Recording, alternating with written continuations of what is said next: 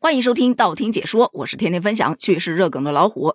都说助人为乐是特别好的一个美好品德，但是看了最近的新闻之后，我发现有些忙你真的还得斟酌一下，到底能不能帮，别帮出一身的麻烦。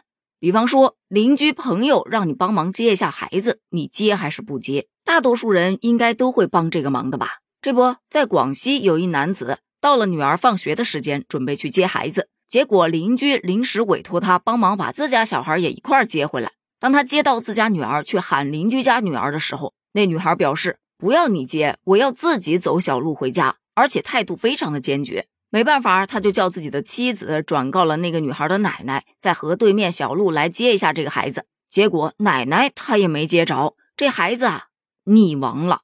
悲剧发生之后，小孩的父母把这名男子告上了法庭。经法院审理之后，认为。孩子的父母作为法定监护人是要承担主要责任的，但是这一名男子呢存在疏忽大意的过失，所以也要承担百分之十的责任，赔偿孩子父母七万多块钱。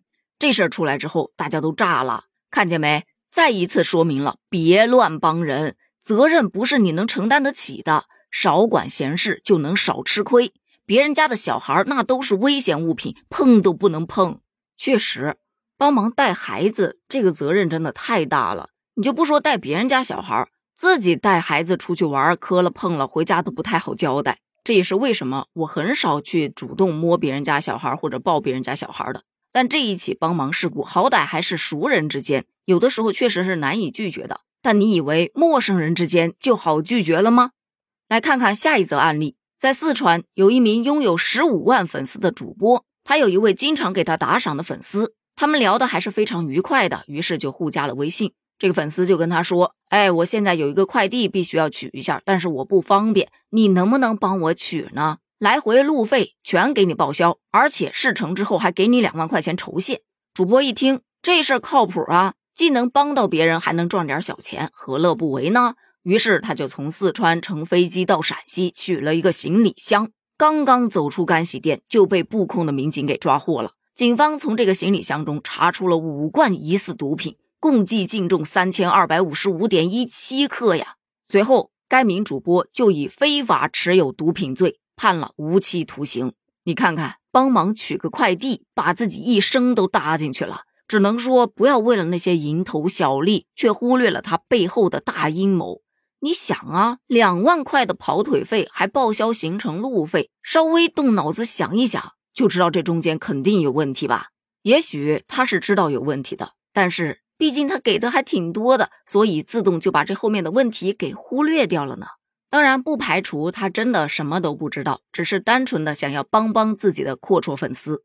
但是下面这一个案例啊，那就是纯纯的明知故犯了。说有一男子在一个星期的时间里面买了七公斤的黄金，而且买完黄金之后，转头就把它埋在公共厕所里。当时就觉得这事出反常必有妖啊！果不其然，顺着这条线一查，就查出问题来了。原来这是一位工人待业在家，他闲的没事干呢，就给自己的包工头打电话，问有没有活可干呢？包工头就表示啊，嗯，最近没什么活可干的。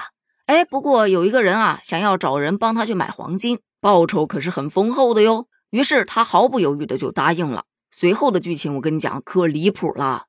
他根据指示买了机票飞往上海，然后接到电话，让他到附近的某一个花园里面去取一部手机。取到手机之后就等电话喽。没一会儿电话就响了，接到了新的指令，到附近的公共厕所去拿放在塑料袋里面的银行卡，然后到金店去买金子。对方通过电话告知他买多少黄金，用哪张卡刷多少钱，密码多少。于是乎，他在这个店买两公斤金条，在那个店又去买一点儿。买完之后，就把黄金、电话卡以及银行卡统一放回到附近的公共厕所，领取一台新的工作手机。第二天继续买，就这样整整一周，他刷了九张银行卡，花了两百三十万，购买了七公斤左右的黄金。但凡看过警匪片的，多多少少都会觉得这里面肯定有问题啊！这个剧情不会就是模仿的电视剧吧？你要说这男子他一点都没察觉，我肯定是不相信的。果不其然，警方调查发现，这银行卡当中的钱都是电信诈骗被骗的一些资金。这个团伙都是一群骗子，这是在转移财产呢。所以最后检察官审查之后认为，这名男子明知是犯罪所得而予以转移，情节严重，他的行为已经触犯了相关法律了，要依法提起公诉。你看看，明知有问题，这种忙还要去帮，这不傻吗？在法律面前还想抱着那么一丝侥幸心理，也太异想天开了。通过以上三个案例啊，其实咱们真的可以看到，忙真的不是随便帮的。